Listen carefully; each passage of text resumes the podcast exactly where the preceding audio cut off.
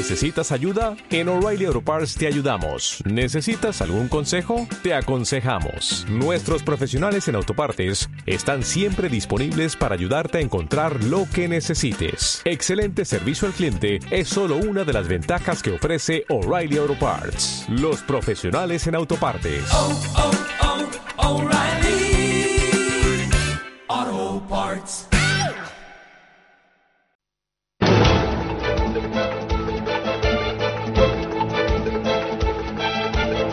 El primer análisis de la mañana. Con José María Luna, socio de Luna Sevilla Asesores Patrimoniales. José María, ¿qué tal? Muy buenos días. Muy buenos días a todos. Bueno, eh, vamos rapidito. Eh, Mario Draghi, ayer, eh, medidas y mensaje. ¿Con qué sabor de boca te quedas? Bueno, yo creo que me quedo con un sabor de boca en, en general positivo, ¿de acuerdo?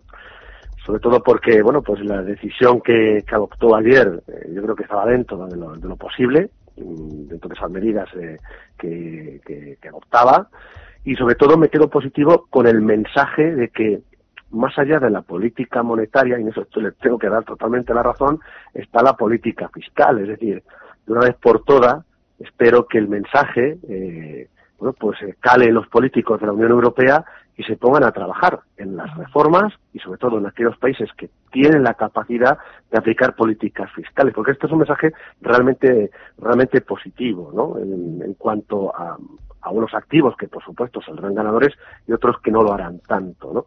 Pero realmente yo creo que estuvo dentro del guion en actuar. Eh, para la banca no fue tan eh, dañino como quizás se hubiera previsto inicialmente y los nervios continuaron y van a seguir continuando, ¿de acuerdo? Porque evidentemente que se les diga desde la institución monetaria a los políticos que lo que tienen que hacer, pues seguramente no les va a gustar. Ahora bien, veremos si quien suceda a Draghi es capaz de poner en cintura a, a la política europea que me temo que el trabajo no será fácil. ¿no? ¿Qué activos ganan y qué activos pierden con estas medidas y con este mensaje de Mario Draghi? Pues yo creo que los perdedores está el, el dinero en liquidez. Eh, si ya a una empresa le cuesta tener el dinero en un depósito, en un banco, si un fondo de inversión tener la liquidez en, inmovilizada o un plan de pensiones, eh, queda la puerta abierta de que a futuro alguien tenga la tentación de que, bueno, pues a determinados inversores minoristas, en función del patrimonio que tenga en, en depósitos, pueda llegar a cobrarle. Con lo cual, perdedores, la gente que quiere o persiste en tener el dinero, todo el dinero, eh, una gran parte de su ahorro en, liquidez. También salen eh, perdedores, quizás con ese mensaje de la política fiscal expansiva, una parte del, de, la deuda, ¿no? Es decir, eh, el hecho en sí de decir que mm, todo lo que son las políticas monetarias eh, expansivas, eh, bueno, pues queda poco recorrido, aunque yo ahí tengo mis dudas, ¿eh? es decir, aquí cabe cualquier cosa y podemos ver en el Banco Central Europeo a futuro, si la situación persiste eh, de debilidad de la economía europea, comprar bolsa, ¿de acuerdo? Pero dicho esto, ahora mismo lo más claro es que si le sucede la política fiscal expansiva, me refiero, a la política monetaria, también determinados segmentos de renta fija no lo van a pasar no lo van a pasar bien. Es decir, ya lo vimos ayer, como había repuntes en la rentabilidad de los bonos gubernamentales el alemán, el francés, etcétera. ¿Y eso qué significa? Evidentemente significa que todas aquellas personas que están ahora mismo largas, compradas, muy compradas en este tipo de activos, pues sufrieron y probablemente sigan sufriendo. Esa es la parte, sobre todo, más perdedora. Claro, la, parte de los bancos. Eso, los que ganan. los Quiero saber quiénes ganan.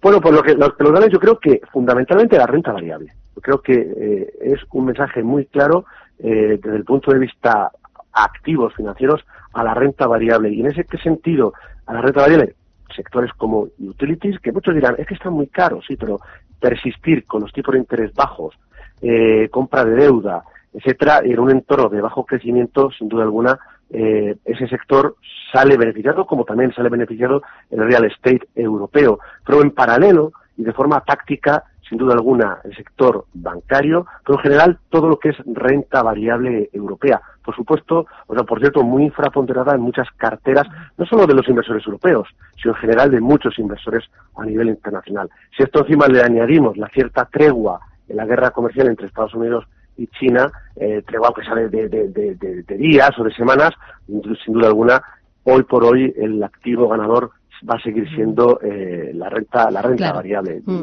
Y, y luego, bueno, pues veremos a ver qué ocurre también en el caso de las divisas, ¿no? Porque ayer vimos bastante volatilidad en el euro, como en primer momento pues corregía, luego volvía, luego vol- volvía a subir. Todo está muy abierto a la siguiente intervención que tenga la Reserva Federal, ver qué capacidad de actuación tiene, porque ahí también vamos a ir marcando en qué tipo de divisas.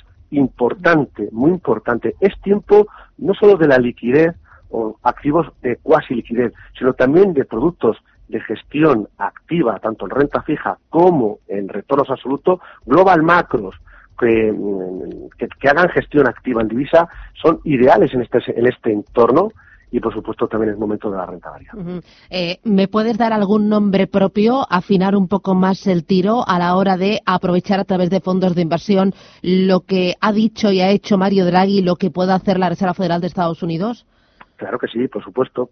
Mira, en la parte de, de deuda, como lo que yo creo que va a primar ahora más que la direccionalidad, sin duda alguna, es la gestión activa. Productos como puede ser de la gestora Niral, el Stand Bond Picking, ideal para el actual entorno.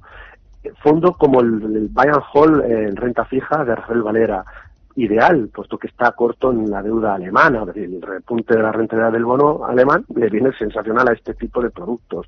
Productos de retorno absoluto con esa filosofía de global macro, el Bellevue eh, Global Macro, es un producto que puede ser muy interesante. Y luego, para aquellos inversores que dirán, yo sigo siendo conservador y a mí, ¿cómo puedo aprovecharme de la parte de la renta variable? Echa un vistazo al Nordea Stable Return, porque tiene la parte de renta variable en grandes empresas, que es donde a mí me gusta seguir estando, con compañías con visibilidad de negocio, eh, con compañías que, que ponen estar o sigan eh, premiando al accionista, pero en paralelo hacen una buena gestión de divisas y sobre todo, muy importante, la excelente gestión en- ahora mismo en, la- en el mercado de deuda.